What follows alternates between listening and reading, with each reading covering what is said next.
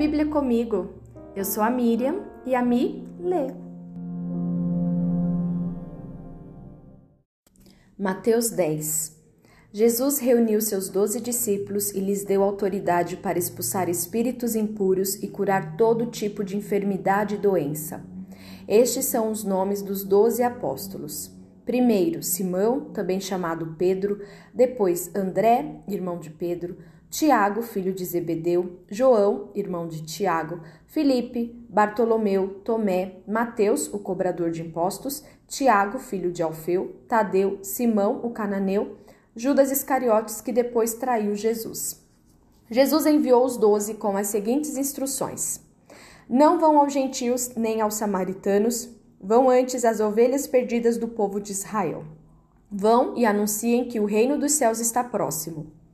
Curem os doentes, ressuscitem os mortos, purifiquem os leprosos e expulsem os demônios. Deem de graça, pois também de graça vocês receberam. Não levem no cinto moedas de ouro, prata ou mesmo de cobre. Não levem bolsa de viagem, nem outra muda de roupa, nem sandálias, nem cajado. Quem trabalha merece seu sustento. Sempre que entrarem em uma cidade ou povoado, procurem uma pessoa digna e fiquem em sua casa até partirem. Quando entrarem na casa, saúdem-na com a paz. Se o lar se revelar digno, que sua paz permaneça nela. Se não, retirem a bênção. Se alguma casa ou cidade se recusar a recebê-los ou a ouvir sua mensagem, sacudam a poeira dos pés ao sair. Eu lhes digo a verdade: no dia do juízo, as cidades perversas de Sodoma e Gomorra serão tratadas com menos rigor que essa cidade. Ouçam, eu os envio como ovelhas no meio de lobos. Portanto, sejam espertos como serpentes e simples como pombas. Tenham cuidado, pois vocês serão entregues aos tribunais e chicoteados nas sinagogas.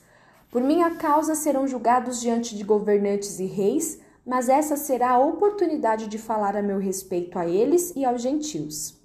Quando forem presos, não se preocupem com o modo como responderão, nem como dirão, nem com o que dirão Naquele momento, as palavras certas lhe serão concedidas, pois não serão vocês que falarão, mas o Espírito de seu Pai falará por meio de vocês. O irmão trairá seu irmão e o entregará à morte, e assim também o pai a seu próprio filho. Os filhos se rebelarão contra os pais e, os matarão. Todos os odiarão por minha causa, mas quem perseverar até o fim será salvo. Quando forem perseguidos numa cidade, fujam para outra. Eu lhes digo a verdade: o filho do homem voltará antes que tenham percorrido todas as cidades de Israel. O discípulo não está acima de seu mestre, nem o escravo acima de seu senhor. Para o discípulo é suficiente ser como seu mestre e o escravo como seu senhor. Uma vez que o dono da casa foi chamado de Beuzebu, os membros da família serão chamados de nomes ainda piores. Não tenham medo daqueles que os ameaçam pois virá o dia em que tudo que está encoberto será revelado e tudo que é secreto será divulgado. O que agora lhes digo no escuro, anunciem às claras, e o que sussurra em seus ouvidos, proclamem dos telhados. Não tenham medo dos que querem matar o corpo, eles não podem tocar na alma. Temam somente a Deus, que pode destruir no inferno tanto a alma como o corpo. Quanto custam dois pardais? Uma moeda de cobre? No entanto, nenhum deles cai no chão sem o conhecimento de seu pai. Quanto a vocês, até os cabelos de sua cabeça estão contados. Portanto, não tenham medo. Vocês são muito mais valiosos que um bando inteiro de pardais. Quem me reconhecer em público aqui na terra, eu o reconhecerei diante de meu Pai no céu. Mas quem me negar aqui na terra, eu também o negarei diante de meu Pai no céu. Não imaginem que vim trazer paz à terra. Não vim trazer paz, mas a espada. Vim para pôr o homem contra seu pai, a filha contra sua mãe, a nora contra sua sogra. Seus inimigos estarão em sua própria casa. Quem ama seu pai ou sua mãe mais que a mim, não é digno de mim. E quem ama seu filho ou sua filha mais que a mim, não é digno de mim. Quem se recusa a tomar sua cruz e me seguir, não é digno de mim. Quem se apegar à própria vida, a perderá mas quem abrir mão de sua vida por minha causa a encontrará. Quem recebe vocês, recebe a mim. E quem me recebe também recebe aquele que me enviou. Quem acolhe um profeta como alguém que fala da parte de Deus recebe a mesma recompensa que um profeta. E quem acolhe um justo por causa de sua justiça recebe uma recompensa igual a dele. Se alguém der um copo de água fria que seja ao menor de meus seguidores, certamente não perderá sua recompensa. Mateus 11 Quando Jesus terminou de dar essas instruções a seus doze discípulos, saiu para ensinar e anunciar sua mensagem nas cidades da região. João Batista, que estava na prisão, soube de todas as coisas que o Cristo estava fazendo. Por isso, enviou seus discípulos para perguntarem a Jesus: o Senhor é aquele que haveria de vir ou devemos esperar algum outro? Jesus respondeu: Voltem a João e contem a ele o que vocês veem e ouvem. Os cegos veem, os aleijados andam, os leprosos são purificados, os surdos ouvem, os mortos são ressuscitados e as boas novas são anunciadas aos pobres. E disse ainda: Felizes são aqueles que não se sentem ofendidos por minha causa. Enquanto os discípulos de João saíam, Jesus começou a falar a respeito dele para as multidões. Que tipo de homem vocês foram ver no deserto? Um caniço que qualquer brisa agita, agita? Afinal, o que esperavam ver? Um homem vestido com roupas caras? Não. Quem veste roupas caras mora em palácios. Acaso procuravam um profeta? Sim, ele é mais que profeta. João é o homem ao qual as Escrituras se referem quando dizem: Envie o meu mensageiro adiante de ti, e ele preparará teu caminho à tua frente. Eu lhes digo a verdade: de todos os que nasceram de mulher, nenhum é maior que João Batista. E, no entanto, até o menor no reino dos céus é maior que ele. Desde os dias em que João pregava, o reino dos céus sofre violência e pessoas violentas o atacam. Pois antes de João vir, Todos os profetas e a lei de Moisés falavam dos dias de João com grande expectativa. E se vocês estiverem dispostos a aceitar o que eu digo, ele é Elias, aquele que os profetas disseram que viria. Quem é capaz de ouvir, ouça com atenção. A quem posso comparar esta geração? Ela se parece com crianças que brincam na praça. Queixam-se a seus amigos. Tocamos flauta e vocês não dançaram. Entoamos lamentos e vocês não se entristeceram. Quando João apareceu, não costumava comer nem beber em público, e vocês disseram: está possuído por demônio. O filho do homem, por sua vez, come e bebe, e vocês dizem: é comilão e beberrão, amigo de cobradores de impostos e pecadores. Mas a sabedoria é comprovada pelos resultados que produz. Então Jesus começou a denunciar as cidades onde ele havia feito muitos milagres, pois não tinham se arrependido. Que a aflição as espera, Corazim e Betsaida porque se nas cidades de Tiro e Sidom tivessem sido realizados os milagres que realizei em vocês, há muito tempo seus habitantes teriam se arrependido e demonstrado isso vestindo panos de saco e jogando cinzas sobre a cabeça. Eu lhes digo que no dia do juízo, Tiro e Sidom serão tratadas com menos rigor que vocês. E você, Cafarnaum, será elevado até o céu? Não, descerá até o lugar dos mortos. Porque se na cidade de Sodoma tivessem sido realizados os milagres que realizei em você, ela estaria de pé ainda hoje. Eu lhe digo que no dia do juízo, Sodoma será tratada com menos rigor que você. Naquela ocasião, Jesus orou da seguinte maneira: Pai, Senhor dos céus e da terra, eu te agradeço porque escondeste estas coisas dos que se consideram sábios e instruídos e as revelaste aos que são como crianças. Sim, Pai foi do teu agrado fazê-lo assim. Meu pai me confiou todas as coisas. Ninguém conhece verdadeiramente o filho a não ser o pai, e ninguém conhece verdadeiramente o pai a não ser o filho e aqueles a quem o filho escolhe revelá-lo. Venham a mim todos vocês que estão cansados e sobrecarregados, e eu lhes darei descanso. Tomem sobre vocês o meu jugo, deixem que eu lhes ensine, pois sou manso e humilde de coração, e encontrarão descanso para a alma meu jugo é fácil de carregar e o fardo que eu lhes dou é leve. Mateus 12 Por aquele tempo, Jesus estava caminhando pelos campos de cereal num sábado. Seus discípulos, sentindo fome, começaram a colher espigas e comê-las. Alguns fariseus os viram e protestaram: Veja, seus discípulos desobedecem à lei colhendo cereal no sábado.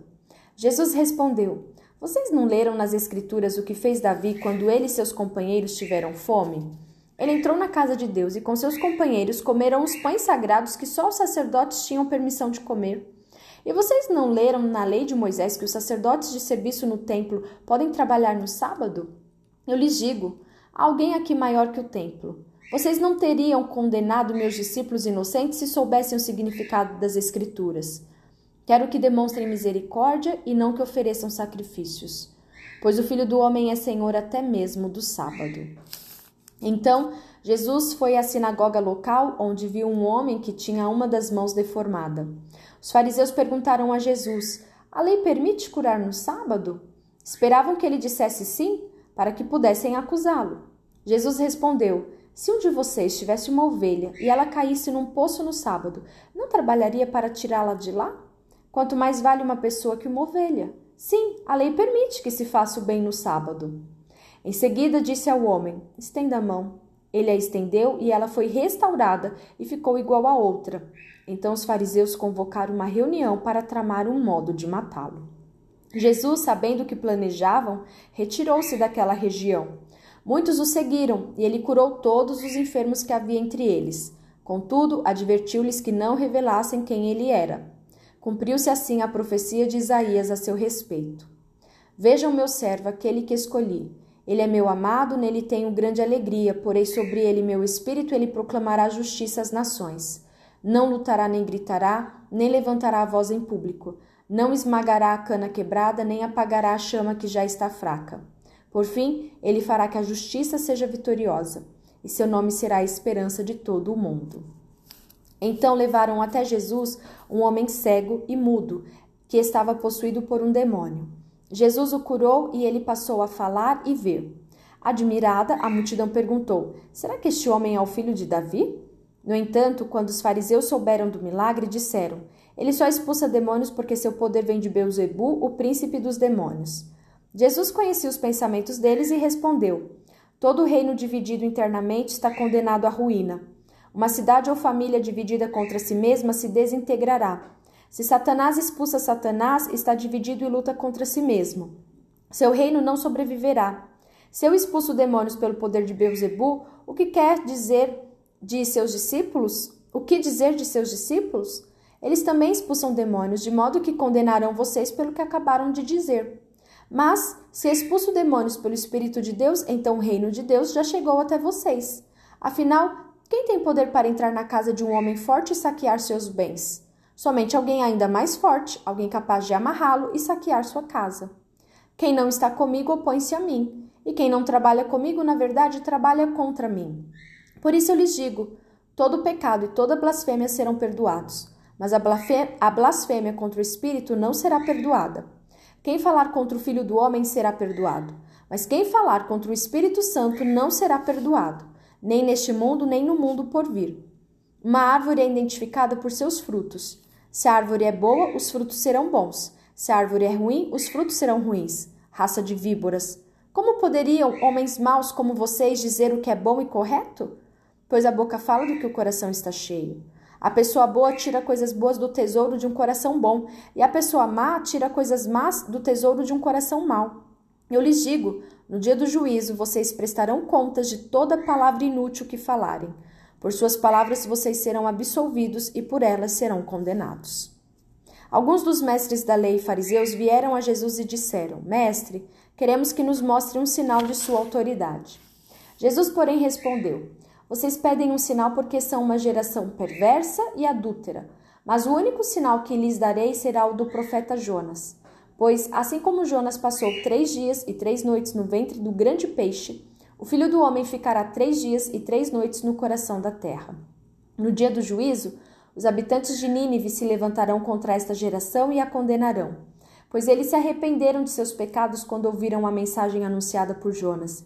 E vocês têm à sua frente alguém maior que Jonas. A rainha de Sabá também se levantará contra esta geração no dia do juízo e a condenará, pois veio de uma terra distante para ouvir a sabedoria de Salomão, e vocês têm à sua frente alguém maior que Salomão. Quando um espírito impuro deixa uma pessoa, anda por lugares secos à procura de descanso, mas não o encontra. Então diz: Voltarei à casa da qual saí. Ele volta para sua antiga casa e a encontra vazia, varrida e arrumada. Então o espírito busca outros sete espíritos piores que ele, e todos entram na casa, na pessoa, e passam a morar nela, e a pessoa fica pior que antes. Assim acontecerá com esta geração perversa. Enquanto Jesus falava à multidão, sua mãe e seus irmãos estavam do lado de fora, pedindo para falar com ele. Alguém disse a Jesus: Sua mãe e seus irmãos estão lá fora e querem falar com o Senhor. Jesus respondeu: Quem é minha mãe? Quem são meus irmãos? Então apontou para seus discípulos e disse: Vejam, estes são minha mãe e meus irmãos. Quem faz a minha vontade, quem faz a vontade de meu Pai no céu é meu irmão, minha irmã e minha mãe.